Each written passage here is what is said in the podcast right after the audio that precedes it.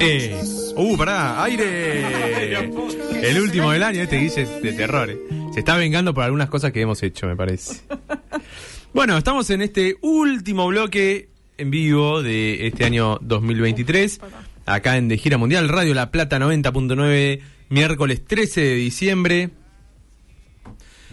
Y para este momento vamos a aprovechar, ya hemos hablado de un montón de temas a lo largo de todo este año, a lo largo del día de hoy, y Mica nos trajo una recopilación de, a lo cual vamos a ir eh, obviamente sumando algunas eh, exclamaciones y algunos comentarios, eh, un pequeño balance, un recorrido sobre los principales hechos, acontecimientos de todo este largo año que nos ha dado mucho para hablar. Eh, quiero advertir que el orden en el que lo voy a decir no tiene que ver con eh, cuestiones de importancia o que nos o, o de, de editorial de nuestro programa, sino más bien de un poco lo que me iba acordando a medida que lo iba haciendo, porque bueno, la verdad que han pasado tanta cantidad de cosas, hay cosas que se siente que ya pasaron hace tanto tiempo. eh, que, que, de hecho bueno recién estábamos viendo qué cosas pasaron este año y cuál es la del año pasado porque porque se nada se mezcla muchísimo Es mucho. eh, así que bueno, creería que para arrancar, sí, sí, esto fue lo primero que pensé, que me parece eh, importantísimo, fue la reunión cumbre de Xi Jinping y, y Vladimir Putin. Si bien no tanto la reunión y la cumbre en sí, más allá de lo que acordaron, que también fueron puntos muy importantes, sino más bien porque fue algo muy simbólico de algo que veníamos ya eh, procesando a nivel mundial en las relaciones internacionales, que era este esta transición, este cambio geopolítico internacional, y que me parece que esta reunión cumbre entre Xi y Putin eh, termina de consolidar simbólicamente esto y, algo mucho más simbólico de todo es ese, ese video que se muestra al final, en donde literalmente están en la puerta de salida, que, Xi- que Putin lo acompaña allí eh, para despedirse, y en la puerta Xi Jinping le dice a Putin, está llegando un cambio que no ha pasado en los últimos 100 años y estamos realizando este cambio juntos. Fue algo, me parece, completamente simbólico y no solo simbólico, sino que bueno, es lo que estamos viendo en todos los acontecimientos que se desprenden a partir de ahí, que son síntomas de este de esta inevitable transición geopolítica interna- internacional hacia el multipolarismo, abandonando el viejo orden unipolar de hegemonía estadounidense. Em, así que bueno, me me parecía como para arrancar, como me parece que es lo que atraviesa a todos los acontecimientos en el, en el mundo, desde incluso, bueno, eh, de lo más eh, ínfimo en países como nosotros, eh, que quizás no mueven la geopolítica internacional, pero que la geopolítica internacional sí nos mueve y nos condiciona, como bueno, todo lo que estuvimos hablando en, el- en todo el programa. Eh, y en eso también los posicionamientos geopolíticos de alineación múltiple que han estado teniendo varios países, eh, en, especial India, por ejemplo, también son síntomas de este, de, este cambio, de esta transición geopolítica, en donde de repente, bueno, eh, al no haber una, un unipolarismo hegemónico estadounidense, hay países que se empiezan a plantear de otra a posicionar de otra manera para poder negociar, para poder tener otro tipo de vínculos con otros países. Ay, se me fue lo que iba a decir. ¿Te puedo agregar algo? sí, por supuesto. Capaz que venía por ese lado. Que me parece fundamental esto que decís, como el marco general en el, en el que interpretamos todos estos eventos que fueron pasando este año, pero al mismo tiempo como los coletazos del, como el, lo pienso como esos intentos o manotazos de ahogado por Sí. parte de- del último hegemón que, que- que tuvimos en pie o, o más indiscutido como Estados Unidos, como esos manotazos de ahogado y lo pienso... Eh, pienso la guerra de Ucrania y, y los posicionamientos que vinieron enseguida por parte de la Unión Europea como parte de ese manotazo ahogado de Estados Unidos por condicionar a, a- a ciertos aliados y sostener esa posición que no es tan fácil de, o sea, hay una transición, pero obviamente hay muchos coletazos de esa Sí, transición que inclusive los estamos viendo ahora en Argentina, en las relaciones entre, pensaba una noticia de hoy que hubo que ciertos em, no sé, miembros del Congreso estadounidense pidiéndole al gobierno de Milei, como a- a- acercándose al gobierno de Milei, pidiéndole a FMI que ayude a Argentina, como que también vamos a tener coletazos Y nosotros va a durar, eh, sí, y va a durar bastante, digamos, cuando estamos hablando de, de transición geopolítica, no estábamos diciendo que esto va a suceder, si bien eh, se ha pisado el acelerador a partir de la pandemia, a partir sobre todo de la guerra en Ucrania, eh, son, son proyecciones que eh, en las proyecciones geopolíticas se habla de años y años, ¿no? Eh, así que bueno, me parece como clave, por eso me pareció como simbólico decir esta cumbre que tiene Xi, Jinping, eh, Putin eh, y, y esta frase que le dice Xi Jinping de que están protagonizando eh, estos cambios que no han pasado en los últimos 100 años. Eh, y otro síntoma que tiene que ver y que me parecía súper destacable es el abandono a Estados Unidos por parte de sus históricos aliados en Medio Oriente. Eso fue un cambio muy drástico, lo hemos hablado también acá. Por ejemplo, Emiratos Árabes Unidos, Qatar y Arabia Saudita vienen ensayando una política exterior crecientemente autónoma y en clave del multipolarismo. Eh, el quiebre que se da en el intento de normalizar las relaciones entre Israel y Arabia Saudita que estaba intentando Estados Unidos que termina cayéndose por por bueno por la avanzada de Israel sobre Gaza. Eh, la distensión entre Arabia Saudita e Irán mediada por China en esto hay que decir justamente en todo este tablero de, de transición geopolítica China estuvo jugando un papel sumamente importante en mediar eh, en, en, en guerras y en o enfrentamientos, en tensiones entre países y ha jugado un rol muy importante en las tensiones que hay en los países de Medio Oriente. Eso me parece un súper datazo porque quizás eh, el año pasado para un montón de analistas eh, internacionales, digamos, de, de- de- de gran, de gran grosor, eh, era algo impensable, era algo imposible pensar que una Arabia Saudita se iba a dar vuelta que, que iba a dejar a Estados Unidos de lado, era, no sé, yo me parece que hay un montón de cosas que estamos viviendo hoy que eran impensadas quizás hace un año. Eh, por ejemplo, bueno, esta, esta posición. Eh, bueno, fueron todos procesos de, de normalización y paz mediados por China en la región. Otra, otra gran síntoma fue la participación de, del gobierno de Bashar al-Assad en la cumbre de Jeddah, que no participaba Ujú. desde 2011. Eh, los Emiratos De la Liga Árabes- Árabe. Claro, de la Liga Árabe. Eh, los, los Emiratos Árabes Unidos a- anunciaron que se habían retirado de la coalición de las fuerzas marítimas combinadas lideradas por Estados Unidos. Eh, con esto, bueno, Emiratos también tomaron la decisión, eh, se sumaron al bloque liderado por Irán, digamos, son todas mm, eh, cosillas que quizás no se analizan tanto, por supuesto, en- en, en nuestro, en nuestro país, eh, pero bueno, que tienen que ver con todo este esta transición. Por supuesto que marcamos el triunfo de Lula eh, en Brasil como un hecho muy importante y lo estuvimos desarrollando en un montón de programas de por qué Lula se convirtió en una figura internacional eh, importante. Y creo que lo último para nombrar, de- digo, como última noticia que ha surgido de la importancia tanto Mm. de Lula y de Brasil en el mundo, tiene que ver con eh, el ingreso de Brasil a la OPEP, ¿no? Eh. No sé si ya está confirmado eso o Mm. es, es recién, no, no sé cómo son los pasos que se siguen. No, no está, no, eh, hasta donde tengo entendido todavía no es miembro pleno, pero está, digamos, En el proceso. en el Proceso. proceso. Sí. Bien, eh, para continuar, ustedes de última me van cortando eh, y me van agregando cosillas. No, pero vamos a Eh, agregar al final de, de ah, todo bueno. esto que digas, ¿no? Eh, par- bien. participamos ahí Claro. de la Dale, consigna dale. también nosotros. Estamos esperando. Eh, Estamos el ataque, ansiosos.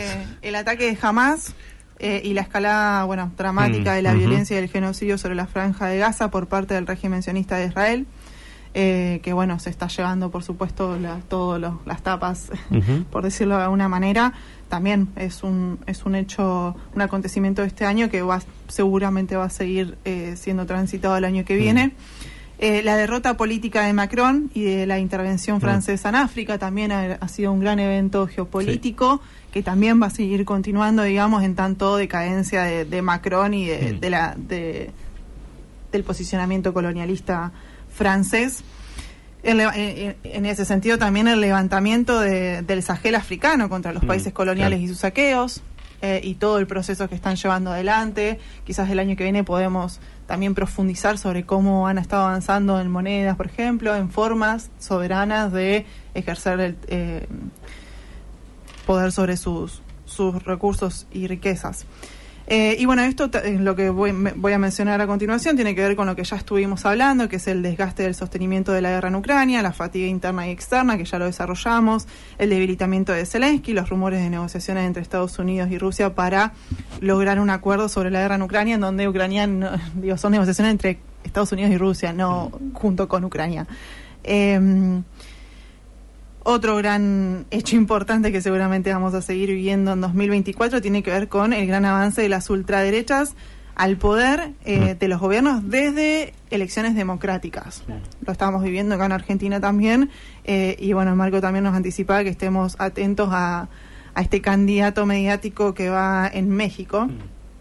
Eh, la bilateral que hubo entre Xi Jinping y Biden también, que en su momento fue cancelado por esta cuestión del, del globo chino, que fue, que fue a principio de año y que se habían grandes expectativas por ese encuentro.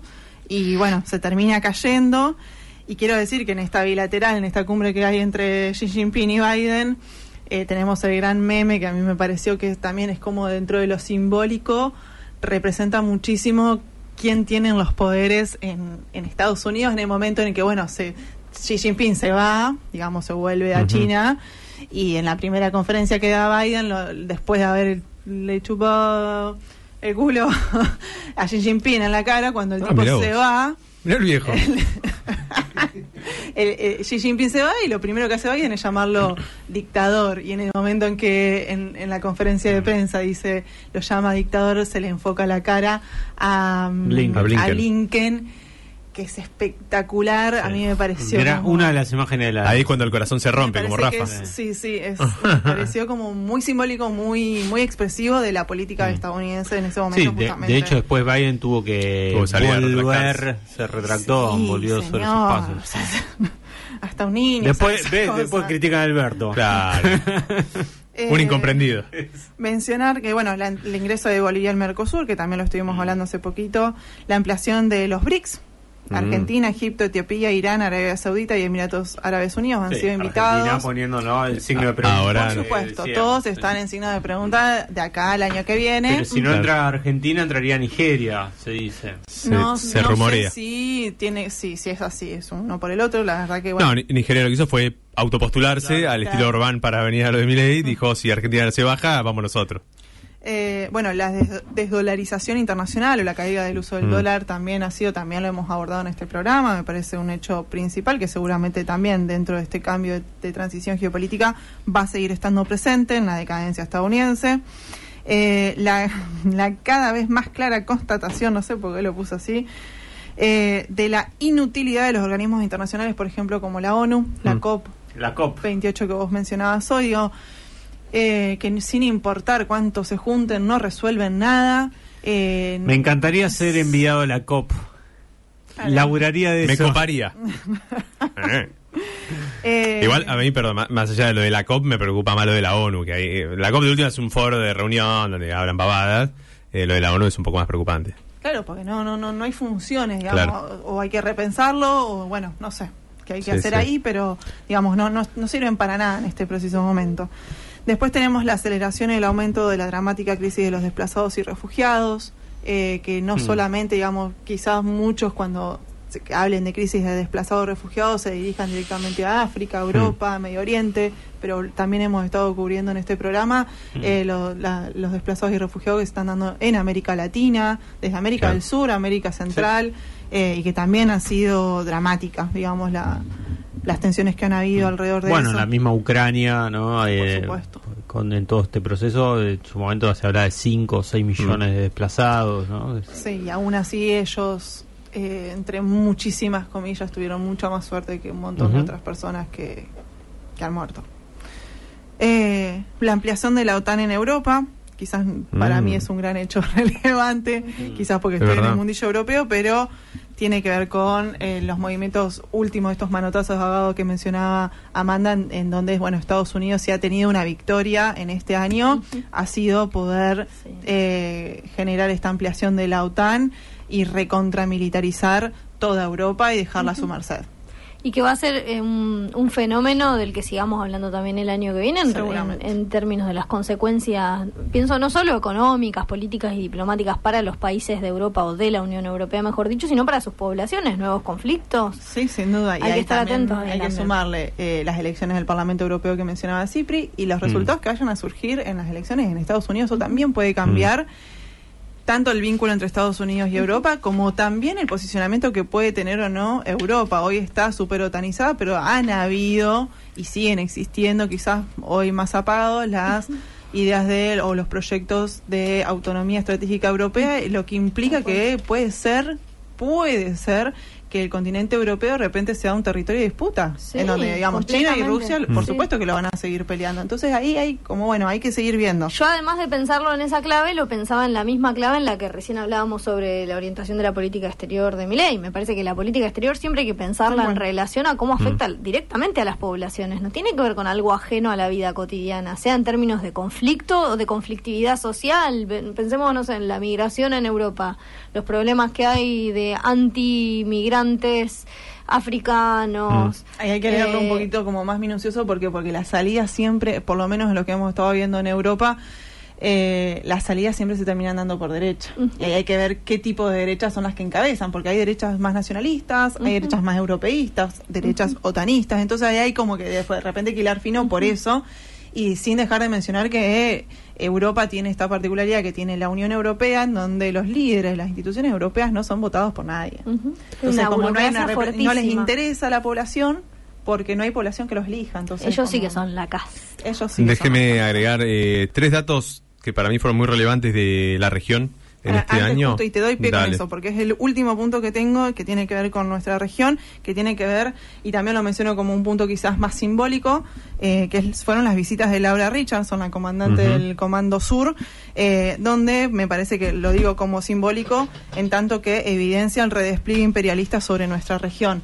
Así que en ese sentido, en ese sentido, bueno, no, no lo quería dejar de mencionar. eh, porque en todo este en todo este contexto de transición geopolítica en todo este contexto casi se nos muere un integrante. Buen estornudo. Eh, en el contexto de transición en América Latina lo que vemos es un, esto un redespliegue imperialista de, de parte de Estados Unidos. Tres cositas nada más, rapidísimo, porque nos estamos quedando sin tiempo y nos queda hablar de la consigna. Eh, tres datos me parece interesantes. Uno tiene que ver con las diferentes elecciones que se dieron a lo largo de este año. Paraguay, Ecuador, Ecuador además atravesado por la muerte cruzada de Guillermo Lazo. Eh, Guatemala con eh, todo este proceso que comentaba Cipri sobre eh, la, si puede asumir o no Arevalo. Y obviamente el caso argentino como un dato de bastante importancia a nivel internacional. El segundo dato es la ruptura del MAS en Bolivia. Me parece que es un punto importante también para pensar las eh, posibilidades que tienen los sectores más de izquierda, y se quiere, a nivel regional. Y un tercer dato que para mí es bastante importante, del cual vamos a hablar mucho el año que viene, que son los diálogos de Barbados que dan pie a las elecciones en Venezuela el año que viene. Así que me parece que son tres datos para tener en consideración de que ocurrieron este año. ¿Quieren, si quieren, pasamos a las respuestas Como las 10 de la rápidamente. Venga. Dale. Antes de que Guille no, nos po- saque no del aire. podemos romper nuestra tradición Eh. Pará, Guille, tenemos un rato, es el último día. No, chicos, cuatro yo, minutos yo me voy menos. con Guille. Decíamos eh, Diez y media se van. cuál es el acontecimiento político del año a nivel internacional y acá Aimi nos dice la coronación del rey dedos de salchicha. No. Eli, Excelente. me había olvidado ¿ves? Mal. Eli nos dice que Milei sea presidente. Bueno, Ajá. Eh, Dani nos dice la expansión de los BRICS más el accionar de la diplomacia china. También Mauro nos dice la victoria de Milei en Argentina. Emiliano nos contesta la ampliación del BRICS y el giro de Medio Oriente con China. Eh, eh, un señor llamado Manuel nos dice Taylor Swift visitando Argentina por primera vez. Datazo. Eh, después, con la otra consigna, ¿qué líder destacarías en el 2023? Aimi nos dice Lula, Dani nos dice el todopoderoso Xi, Emiliano nos dice Xi. Si quieren arranco yo, yo en medio en línea, yo, yo, yo, con lo que decía Mika, yo voy a destacar al general Tijiani, no, sé que no lo estoy pronunciando correctamente, de Níger, ¿no? que me parece gran, eh, más allá de la figura, después podemos discutir cómo llegó al poder, eh, ¿no? Eh, puede ser cuestionable, pero me parece de mucho simbolismo lo que pasó ahí en la ruptura con Francia, toda esa ida y vuelta que terminó, bueno, con Francia retirándose, sacando sus militares. Y bueno, y todo un proceso muy interesante que está arrancando de hasta generar una moneda común ahí entre distintos países. Y eh, a nivel de eh, acción política importante, obviamente no, me- no es que considero que es la más importante internacionalmente hablando, pero sí regionalmente me quedo con el ingreso de Bolivia al Mercosur por toda la carga que tiene, eh, sobre todo en este contexto. Bien. ¿Sigo yo? Sí. Para mí el hecho más importante es el acuerdo entre Irán y Ara- eh, y Arabia Saudita, mediado por China, que lo comentaba Mika recién. Y mi personalidad del año, eh, ¿eh? Chandio. yo lo voy a elegir a Super Bigote Nicolás Maduro, justamente por todo el proceso que se está llevando adelante. No porque coincida con todo lo que hace, pero sí que me parece que dar pie, sostenerse en el poder, y de- que eso, ya eso es un logro después de todos estos años. Eh, pero bueno, poder garantizar o tratar de llegar a garantizar un proceso electoral en todo este contexto tan adverso me parece a destacar. Mica. Yo, bueno, un poco desglos, lo de- acabo de desglosar con todo lo que traje. Me parece sumamente importante los procesos africanos que se están dando. Eh, siempre empaticé mucho en, en la ayudantía de relaciones internacionales, nos tocaba dar la Mm. clase de África y eh, me- siempre me gustó en tanto, nada, empatizar en la historia que tienen, en la importancia eh, de las luchas, las revoluciones. eh, en, así que en ese sentido me parece que todo el proceso africano de colonización eh, y de echar a, a las grandes a los grandes países coloniales me parece excelente y como bueno como líderes no me acuerdo los nombres pero justamente también es todas estas personas jóvenes que estuvieron encarando este este proyecto de. En El mío es muy obvio que es el retorno de Lula da Silva a la presidencia. Por 20 eso nadie lo No dijo, ¿no? Porque era, era tu 20 tema. años después de su primera presidencia y 7 años después del golpe a Dilma Rousseff Ujú. con 77 años. Te quiero ver, ¿eh? Bueno, No Biden tiene cuánto, 80. Eh, Guille. Tres veces presidente. ¿Cerras vos? Eh, coincido con el ingreso de Bolivia al, al Mercosur y una persona a destacar eh, sin duda fue Lula, que fue el- con el que todos querían la foto y que posicionó a Brasil y que se puso a la Argentina al hombro también para posicionar. Grande, Guille. Vamos, Dale. Bueno. Y para mí cosa que el, pasa. el- el evento de este programa es que nos sumamos con Mica, porque está muy Oh, naturalizado, eso. pero nosotras empezamos este año. Lo, lo pensaba sí. cuando venía con el balance. Bueno, estamos súper pasadísimos. bueno, déjeme digo unas palabritas para cerrar. Dale. No, no, primero que nada, bueno, este es nuestro último programa en vivo de este 2023. Les quiero agradecer, eh, obviamente, a todos los que formamos parte de este equipo. Cipri por estos tres años compartidos. Mica Amanda, obviamente, por sumarse este año y darle tanto vuelo a, a todos nuestros programas. Guille, como siempre, 10 puntos, ahí operando, viniendo hasta cuando no tenía que venir. Un genio, día que Guille. lo llamaron, lo llamamos de urgencia. A Pablo y a Maxi, no sé si nos estarán escuchando, pero eh, bueno, son quienes llevan adelante la radio y también siempre nos han apoyado y nos han bancado en todo este proyecto que se llama de gira mundial. Que simplemente me parece lo que hacemos es tratar de analizar y explicar o, bueno, ver qué está sucediendo a nivel mundial, cómo nos importa, por qué, en qué nos afecta y bueno, tratar de darle un, y tratar de analizarlo de una manera un poco más, eh, si se quiere, simpática y amena, ¿no? Pues a veces las, los análisis internacionales son medio un garrón para escucharlos en, en la tele o en diferentes lugares. Miércoles a las 8 de la noche. Claro, el horario no es el mejor, lo sabemos, pero bueno, es lo que podemos tener. Así que obviamente a- y agradecemos a todos los que nos han acompañado semana a semana, miércoles a miércoles, acá o después en las redes. Eh, el programa después se sube a Spotify, de Gira Mundial lo pueden buscar, así que también nos pueden seguir por ahí. a todos los entrevistados que, que fueron, formaron parte, que se coparon en poner su tiempo y su Mm. aporte. Que fueron un montón este año. Fueron un montón, así y de distintas partes del mundo, así que estamos muy También. agradecidos por, por porque nos hayan aportado. Y a, quienes nos escriben, acá justo llegó un mensaje del anarcoperonista que nos Vamos. manda un abrazo, que, que descansemos y que elaboremos mucho para el año que viene, así que le Son agradecemos. nuestros, nuestros dos también. grandes groupies, el Dani sí, obvio, que, y- que nunca nos falten. Eh, bueno, por... eh, Un de Ahí gira mundial eterno. No, no, no me sale la palabra, pero por eh, por desgracia o por, por virtud, todas las semanas pasan cosas a nivel internacional, así que siempre hemos tenido muchos temas para hablar y nos ha quedado un montón de cosas por fuera en una gran diversidad de programas. Así que bueno, habrá que seguir trabajando. Nos tenemos que tomar un descanso también, porque ha sido un año muy largo, muy duro. Eh, y bueno, este año está terminando también, de- probablemente no de la mejor manera. Así que bueno, esto ha sido todo por este año. Ahí está. Sí. Agradecidos. Gracias. salud. Y ahí, bueno, por esperemos hacer un mejor fin de año del que parece y por un gran 2024. Chao.